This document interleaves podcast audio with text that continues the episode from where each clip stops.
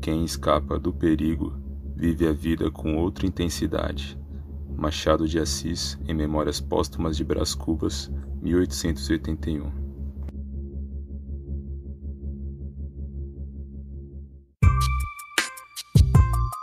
Negro Drama, o podcast de livros escritos por autores pretos e pretas.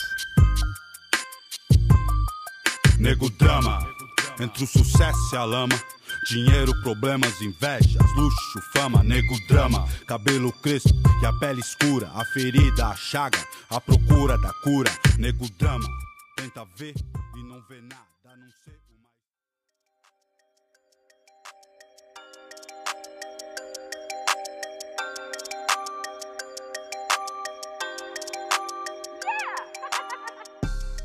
Gabriele Diniz, ou melhor dizendo, GG Diniz, que é seu pseudônimo na literatura, nasceu e reside em Fortaleza, Ceará. Ela tem 23 anos e é escritora de ficção científica, fantasia e horror homerótico.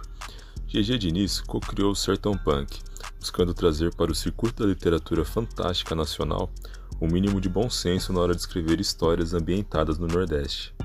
Ela também produz conteúdo focado em literatura e crítica literária, dentro dos gêneros especulativos em seu site e canal no YouTube, ambos intitulados Usina de Universos.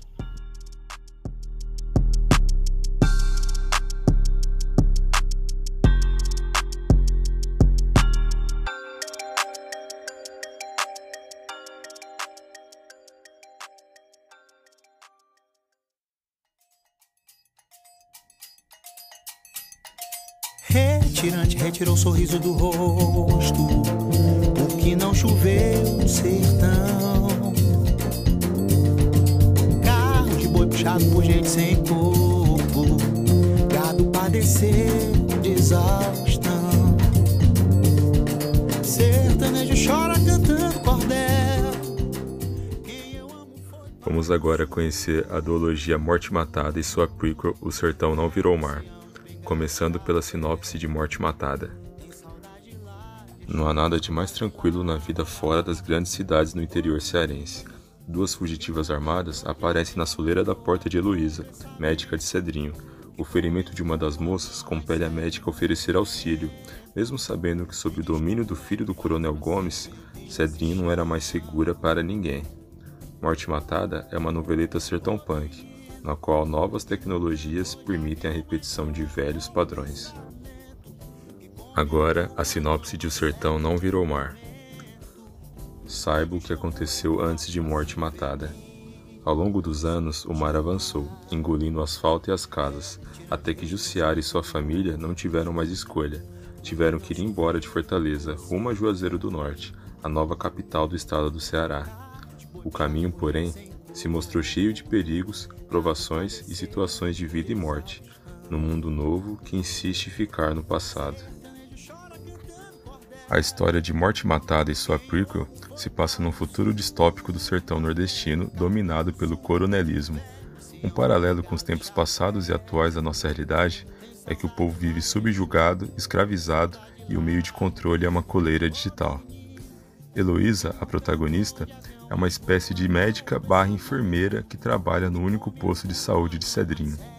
Ela faz o que pode para tentar salvar a vida dos miseráveis moradores da região, mesmo não contando com os aparatos e suprimentos para tal, pois a precariedade é a regra, além da vigilância de todos os seus passos. A parte surpreendente é a ambientação construída com muito detalhes pela autora, trazendo um retrato geográfico, cultural e político muito palpáveis. Há uma união do cenário distópico com alta tecnologia e problemas sociais, principalmente violência contra mulheres. O que você vai encontrar nessas histórias? É uma leitura que incomoda e que fica na cabeça por um tempo. Destaque para os diálogos verdadeiros e personagens que transbordam personalidade. A obra retrata de forma muito bem trabalhada problemas que vemos em nossa realidade, como exploração de mão de obra humana, o uso de agrotóxicos, degradação ambiental e misoginia. A prequel traz uma outra perspectiva que acrescenta detalhes ao universo de Morte Matada, além de trazer mais detalhes sobre o passado de alguns personagens. O suspense e a violência estão na medida certa, sendo que em nenhum momento você se sente seguro durante a leitura. É o pontapé inicial perfeito para o universo do sertão punk. O que poderia ter? O que mais senti falta foi de mais páginas. A história dos dois contos são tão envolventes que quando termina, vem satisfação seguida de muita vontade de consumir mais deste universo. Contudo, deixo registrado que em ambos os contos não existe barriga. As histórias, mesmo curtas, possuem densidade e aproveitam ao máximo cada página, não tendo uma linha perdida.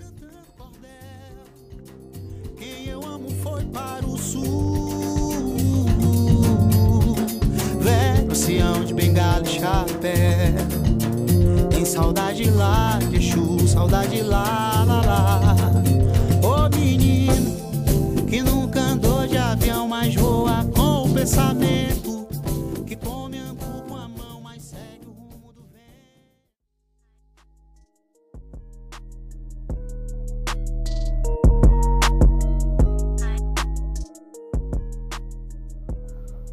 Esta obra se trata de uma distopia. Mas o que seria esse tema tão utilizado na ficção científica? Distopia descreve sociedades alternativas inventadas, mas com traços marcantes da realidade, onde tudo está controlado de forma opressiva, totalitária e assustadora. É a pior versão do que a sociedade já foi ou se tornará se muito poder for concentrado nas mãos de poucos indivíduos desprovidos de empatia.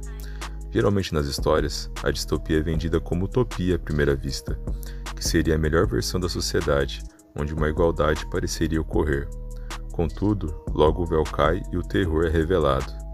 Elementos de boas histórias de distopia são retirados da realidade. O nazismo, por exemplo, serviu de inspiração para 1984.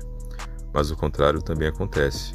Certas obras distópicas acabam prevendo ou influenciando a realidade, como o filme Show de Truman, que nada se diferencia dos reality shows que tanto fazem sucesso atualmente. O combustível desse tipo de história é o medo e a destruição, pois geralmente os regimes opressores chegam ao poder através do medo da sociedade de ataques terroristas, divisões sociais, crise de abastecimento de recursos, máquinas inteligentes e se aproveitando também da destruição causada por guerras, doenças, mudanças climáticas e experiências científicas. Mas a principal arma da realidade distópica é o controle da narrativa através da manipulação da história. Por isso, revisionismos como vemos acontecer atualmente para se negar fatos ocorridos são tão perigosos.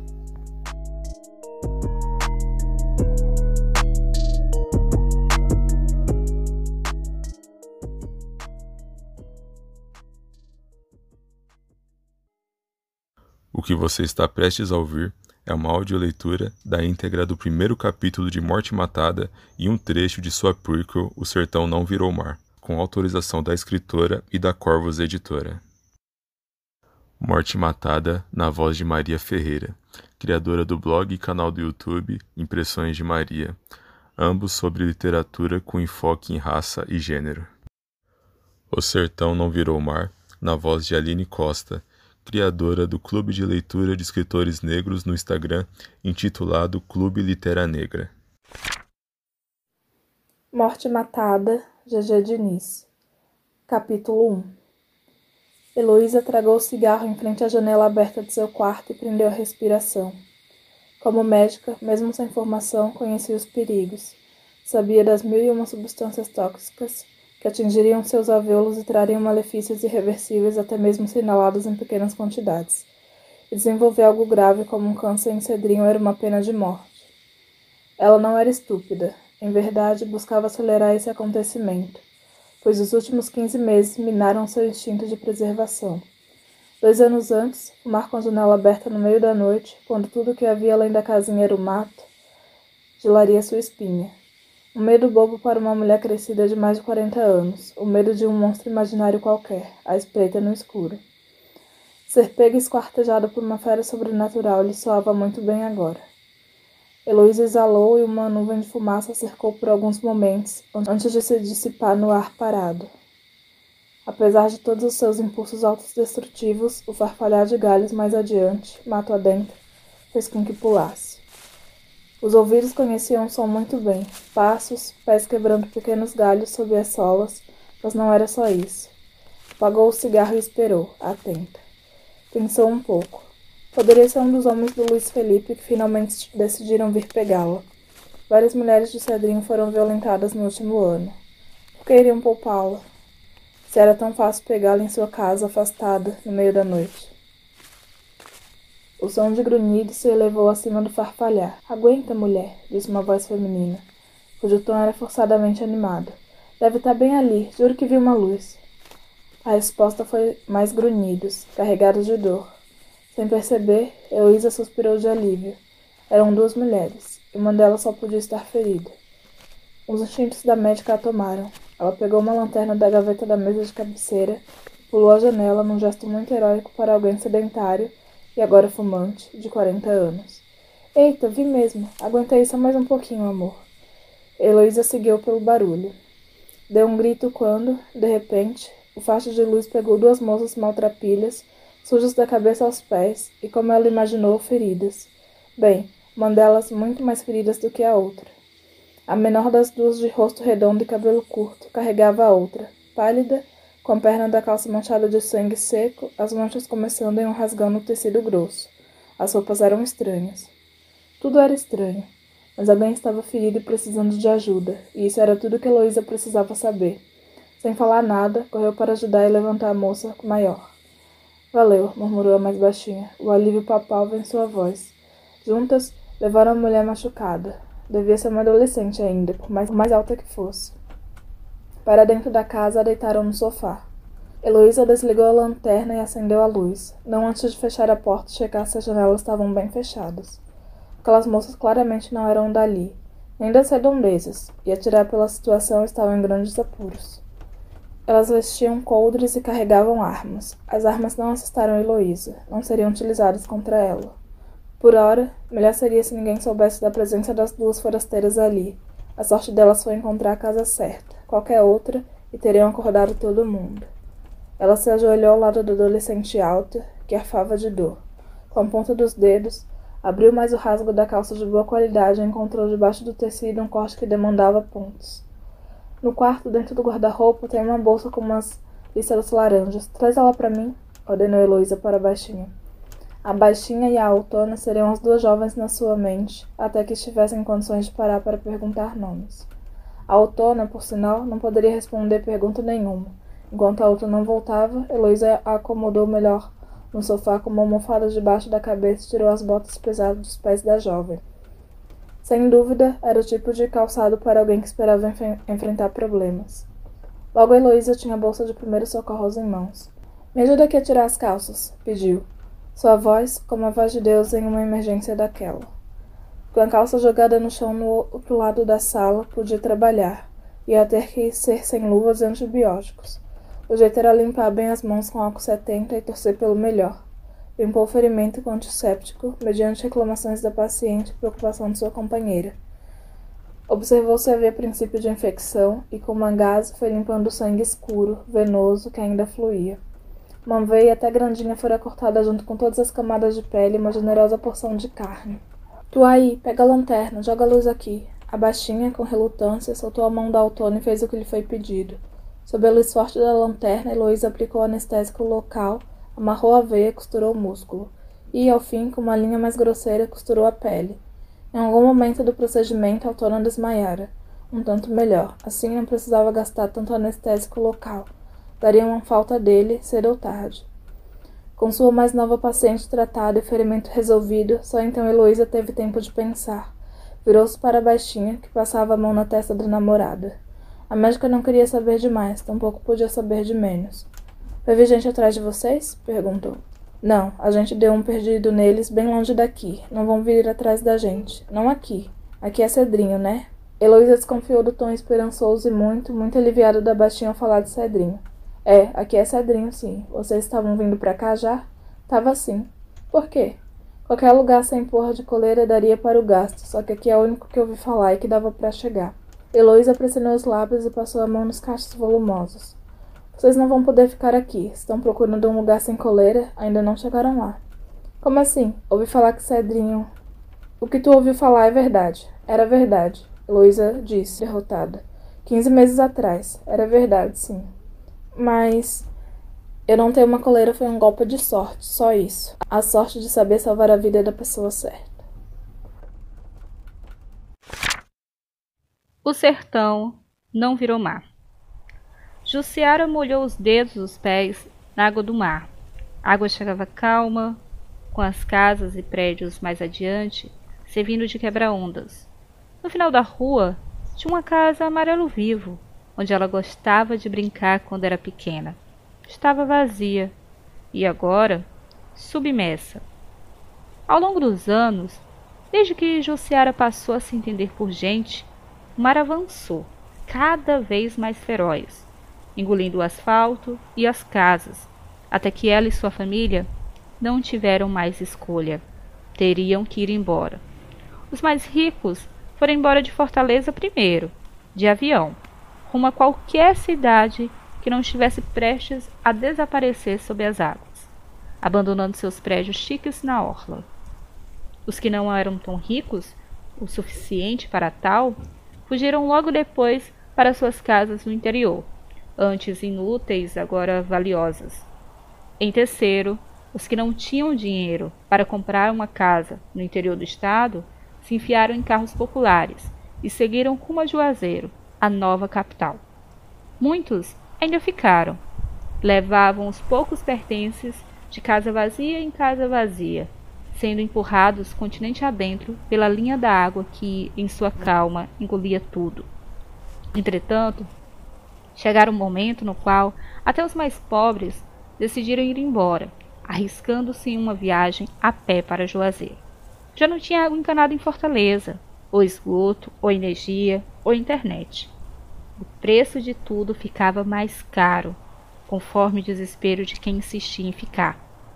Jussiara disse adeus à Casa Amarela, e dando uns passos para trás, os pés tocaram o asfalto seco. Então, se virou e seguiu para a algazarra na frente da sua casa. Um grande grupo de pessoas da vizinhança se uniram para fazer a viagem. Possuíam entre eles duas motos e, com auxílio de carroças, utilizariam para carregar o que era mais pesado. Eram antigas, ainda com rodas, não daquelas flutuantes que os comerciantes usavam para se exibir. O grupo também contava com a tia de Jussiara e seu revólver. O perigo espreitava as velhas estradas, rondando tanto quem atravessava o estado a pé quanto quem dirigia as latas velhas que chamavam de carros.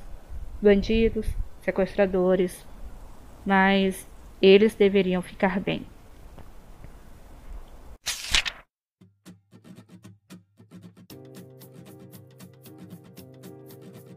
Seis perguntas para GG Diniz. Como você vê o atual cenário da literatura nordestina no país? Está representativo e tendo a relevância merecida? Então, assim, eu não posso te falar é, do atual cenário da literatura nordestina, porque, assim, literatura nordestina é um balaio muito grande. Tem autor nordestino escrevendo de um tudo no mundo, vários gêneros, várias coisas. E o que acontece é que a minha experiência é só realmente com ficção especulativa. Eu escrevo ficção especulativa e eu trabalho no mercado editorial com ficção especulativa, e aí a minha experiência é realmente meio que voltada só para esse cercadinho. E aí é, o problema é que esse cercadinho é realmente muito distante do Nordeste. É, a maioria das editoras está no eixo sul-sudeste. É, a maioria, assim, das revistas, se você for olhar, o pessoal da editorial é tudo gente do eixo sul-sudeste. Aí, se você for falar os autores que são considerados mais relevantes, é tudo do eixo sul-sudeste, sabe? E aí acaba que o cercadinho que eu habito é meio distante do Nordeste. Mas, assim, eu posso te falar como é que tá a questão da representatividade nordestina dentro do cercadinho da ficção especulativa nacional. Em relação a isso, é, assim, estamos num momento bastante positivo, assim, de mudanças muito positivas, porque começou realmente, assim, recentemente a ter essa conversa, esse diálogo, começaram, assim, realmente a colocar o dedo na ferida e perguntar, poxa, mas onde estão os autores nordestinos, sabe? Por que que a maioria dos autores publicados, que tem nomes, assim, de relevância e tudo mais, são tudo do Sudeste e do Sul. Por que que isso acontece? Onde é que estão os autores nordestinos? E aí, com esses questionamentos, vieram, claro, mudanças certo? E aí, por exemplo, eu trabalho na Corvus Editora, né, como leitura crítica, e a Corvus abriu uma coleção de noveletas que é só de gente do Nordeste, muita gente que não tinha muita coisa publicada, sabe? Teve a oportunidade de ter uma coisa solo publicada. Eu acho que alguns dos autores, a primeira coisa solo publicada dele vai ser com essa coleção de noveletas Carcarás. Então, é, está havendo discussões, estão havendo mudanças, mas assim, eu não posso chegar e falar, ó, oh, tá super representativo. Porque, assim, ainda, assim, em relação de proporcionalidade, ainda tem um, assim, uma desproporcionalidade muito grande em favor do pessoal do Sul-Sudeste ainda. E em relação aos autores nordestinos que estão sendo publicados, que estão conseguindo relevância, ainda tem outras questões. É a questão realmente de raça, a questão de gênero, a questão de classe social, a questão de orientação sexual também.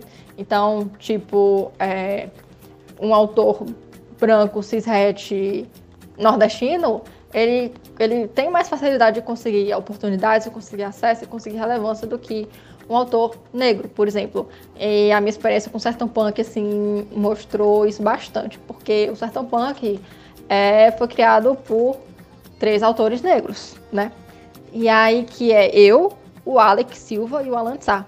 E aí, nossa, foi um sufoco para as pessoas levarem a gente a sério, sabe? É, desde o começo houve muita resistência das pessoas, assim, de realmente é, nos dar espaço, de reconhecer o que a gente fez. E até hoje é assim, sabe? Até hoje é, nós experimentamos assim muita resistência é, das pessoas do eixo do Sudeste. Nós experimentamos muita resistência, inclusive gente do Nordeste, sabe? Então, assim, a questão de representatividade nordestina é, tem outras questões que perpassam ela, sabe? Então eu não posso chegar aqui e falar, ah, pronto, tá resolvido o problema, porque assim, não tá, mesmo para o autor branco, nordestino, homem cishet, não está resolvido o problema.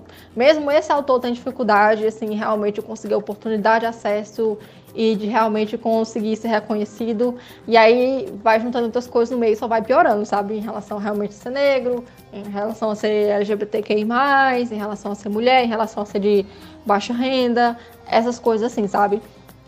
Então, eu acho que estamos melhorando mas tem muita coisa para melhorar. E eu acho que também não adianta a gente pensar só a representatividade nordestina e ver só o nordestino branco e achar que pronto, acabou ali, tá feito a representatividade nordestina só com o nordestino branco, sabe?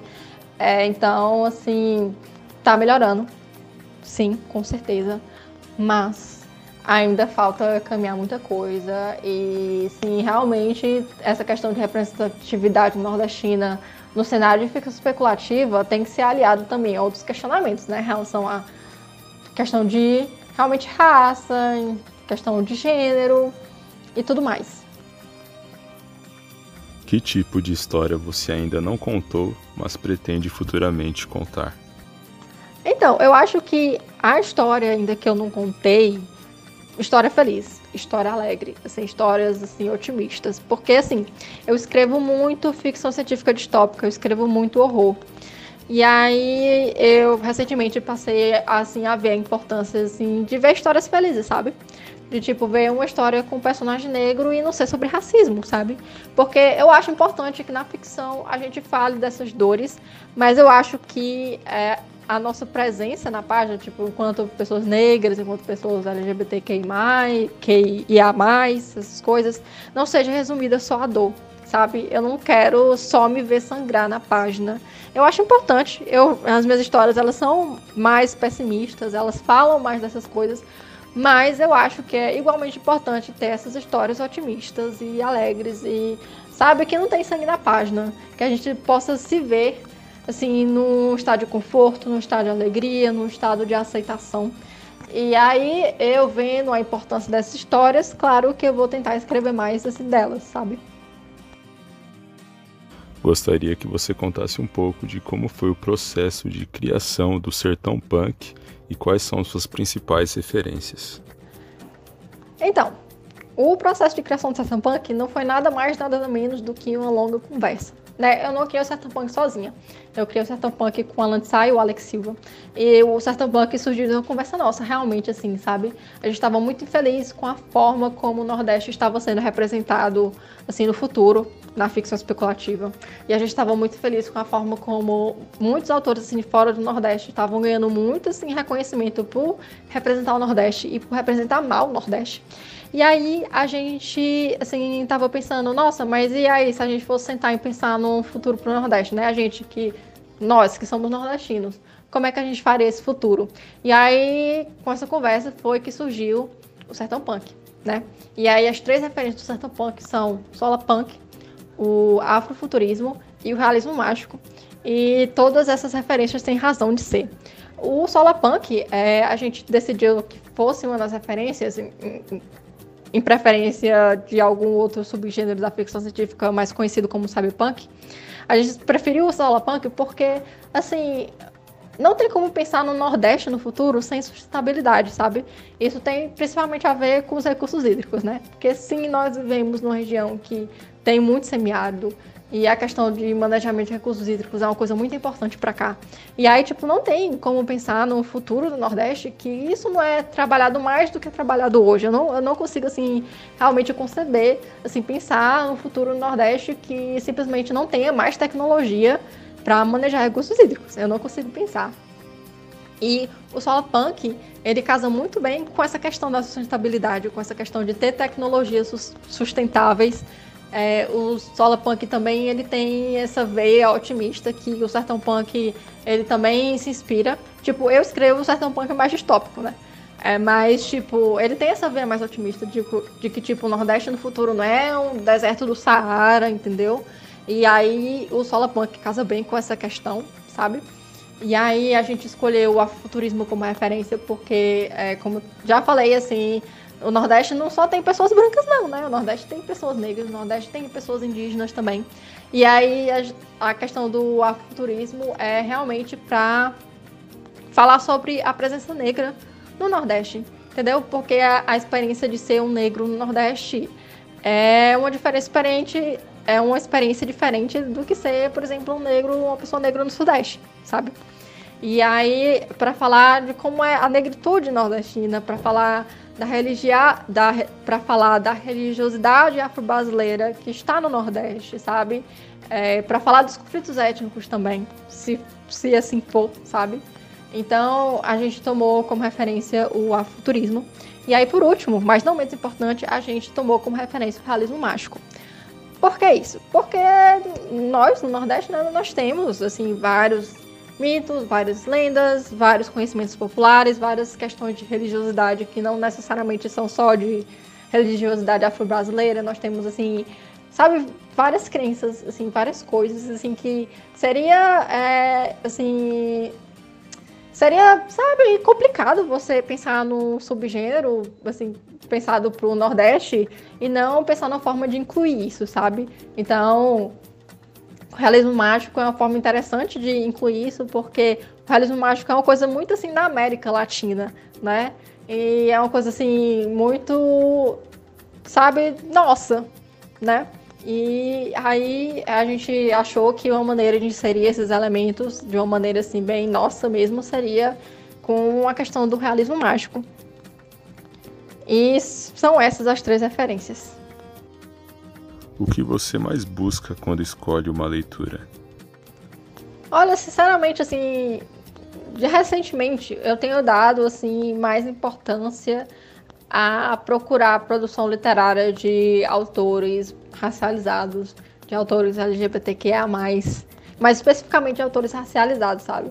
Porque, assim, é, eu percebo que se você não faz um esforço de realmente buscar ler mais autores racializados, de buscar a produção literária dessas pessoas, você acaba lendo pessoas brancas. É o que acontece, porque realmente assim o mercado assim, né, tá enviesado de certa forma. E aí é, eu faz assim uns dois, três anos que foi quando eu comecei a escrever que foi quando eu comecei assim, a sentir a necessidade de realmente ler coisas diferentes do que eu estava acostumada a ler. Porque eu era assim aquela leitora que chegava na prateleira da livraria, pegava o que tinha lá e aí eu lia aquilo. E aí, como consequência, eu li muita coisa de gente branca, eu li muita coisa de autor branco, eu li muita coisa eurocêntrica, sabe? E aí, quando eu comecei a escrever, eu comecei a, a, sabe, sentir falta de ler autores racializados, de ler autores LGBTQIA+, sim, realmente. Então, assim, eu procuro realmente buscar o que é, tá faltando, sabe? O que tá faltando na minha prateleira. Tá faltando autor negro, tá faltando autora negra. Aí eu vou lá, busco obras e leio. Recentemente, é, esse ano, eu comecei a sentir falta de ler obras de autores indígenas. Aí eu tô indo atrás de ler obras de autores indígenas, sabe? Eu realmente procuro, assim, ler coisas, assim, pela autoria mesmo. Eu vou, nossa, tá faltando isso, eu vou atrás de ler isso, porque realmente é necessário um pouco de esforço da nossa parte para gente é, ter acesso a essa literatura, porque realmente questão de oportunidade, acesso, questão de divulgação mesmo. E aí eu tô indo realmente pela autoria. E assim, é, eu fico muito é, agradavelmente surpresa, sabe? Porque quando você procura assim autores fora dessa caixinha branca, eurocêntrica, eurocêntrica, você lê coisas fora da caixinha e você realmente expande seus horizontes, expande seu paladar literário, sabe? Então eu, tenho, eu estou nesse processo e tem sido um processo muito gratificante mesmo. Então, tá, eu leio basicamente ficção especulativa, mas, por exemplo, mesmo que não seja, mas, por exemplo, o autor indígena escreveu, eu vou lá e leio. Porque isso ajuda demais na minha produção de ficção especulativa, sabe? É, então, é, recentemente eu tenho estado nesse processo e tem sido um processo extremamente gratificante para mim. Qual sua música favorita e o motivo? Eu acho que essa vai ser uma resposta nada a ver com o que foi falado assim até agora assim nessa entrevista, mas uh, é Hungry Eyes, que é uma música que está na trilha sonora de Dirty Dance, que no Brasil eu acho que o nome é Ritmo Quente. É um filme da década de 80 que tem o Patrick Swayze e aí a história da menina que ela conhece o professor de dança. E não sei, é porque eu gosto muito de música dançante e tal, com ritmo animado, assim, sabe? Músicazinha romântica. E Hungry Eyes é as duas coisas, né? Ela é bem dançante, mas ela é bem romântica. E eu gosto. Onde podemos encontrar você e suas obras? Me encontrar na internet é muito fácil, é só buscar por Usina de Universos, que eu tenho um site, eu tenho um canal, eu tenho um G Literário, que os três são Usina de Universos, usinadeuniversos.com canal Usina de Universos e o IG é arroba Usina de Universos, né? Que são esses espaços que eu vou falar de literatura, eu vou falar de escrita criativa, ficção especulativa, vou falar de representatividade, vou falar dessas coisas. E aí, é, no Twitter, eu só tenho o meu Twitter pessoal, que é SailorLane, é, porque assim, eu não tinha intenção de transformar aquilo num perfil literário, mas as pessoas me acharam, e aí virou. Então, tô lá Sailorlane. E as minhas obras estão todas na Amazon sobre o pseudônimo G, G Diniz. Então eu tenho o ovo, independente, né? Eu tenho o ovo, eu tenho as águas no rio, eu tenho o Yara, e aí eu tenho, pela Corvus Editora, tenho Morte Matada, que é a primeira coisa longa Sertão Funk que tem, tem Sertão Não Virou Mar, e aí eu também tenho obra publicada pela Plutão, que foi o colonizador, Plutão Livros, né? E eu também fui sair numa antologia da editora Patuá. E aí tá rolando, vou fazer o um merchan aqui, tá rolando uma campanha de financiamento coletivo para uma antologia que eu tô participando, que é o Heroínas. Então tá no catarse.me barra Corvos Heroínas, tá lá. Apoiem, gente. Seria legal. E é, é nesses lugares que eu estou.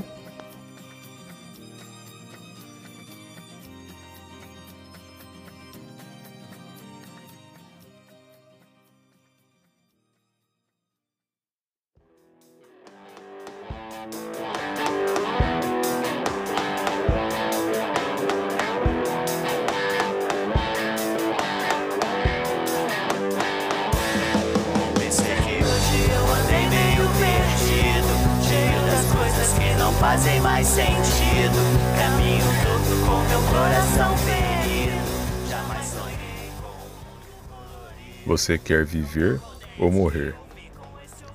A indicação audiovisual é o filme nacional Bacurau de 2019.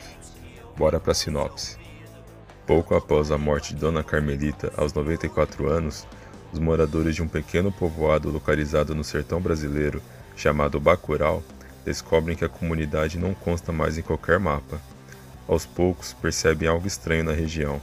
Enquanto drones passeiam pelos céus, estrangeiros chegam à cidade pela primeira vez. Quando carros se tornam vítimas de tiros e cadáveres começam a aparecer, Teresa, Domingas, Acácio, Plínio, o fora da lei Lunga e os outros habitantes chegam à conclusão que estão sendo atacados. Falta identificar o inimigo e criar coletivamente um meio de defesa. No elenco principal temos a premiada Sônia Braga como Domingas, que por sinal me lembrou bastante a personagem Heloísa de Morte Matada, o Dokir, lenda dos filmes de terror, como Michael, o líder dos estrangeiros mal intencionados, Bárbara Collen como Teresa, Silvério Pereira como Lunga, que já é um dos meus personagens do cinema brasileiro favoritos, Thomas Aquino como Acácio, vulgo Pacote, além da participação especial de Lia de Itamaracá como Dona Carmelita. Bacurau poderia ser qualquer vilarejo do sertão brasileiro. O filme chegou num momento muito dramático do país e não poderia ter acertado melhor o seu time, pois demonstra os problemas históricos que o país teima em repetir. O filme transparece futurismo, mas na verdade é um filme de história, sobre os problemas que fazem parte da vida dos brasileiros de todos os lugares. Bacurau tem várias metáforas e simbologias que confrontam nossa realidade. Eu acredito que é uma experiência que provoca reações únicas em cada pessoa que assiste. Imagine um governante tão perigoso que representasse a sua própria gente tão pouco ou menos que nada e que precisasse ser destituído para a sobrevivência geral da nação. Imagine esse governante diante da força deste povo. Imagine que esta força pudesse lhe despir de todas as suas mentiras, bravatas e fake news. Imagine agora que as próprias mentiras do governante o amarrassem e o carregassem para bem longe. Em parte, é sobre isso que se trata o filme Bacurau de Kleber Mendonça Filho e Juliano Dormelles. Estamos falando de força social e justiça popular. Se for, vá na paz e de coração aberto.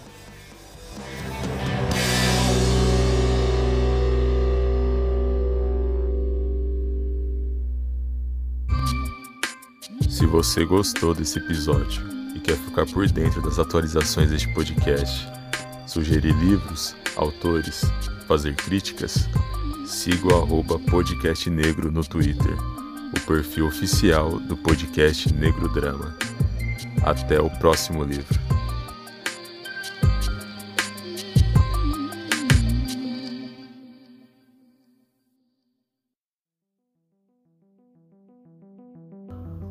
Pior de tudo é que, mesmo sem coleira, a gente não faz nada, porque acha que não pode fazer, acha que não pode escapar. GG Diniz, em Morte Matada, 2020.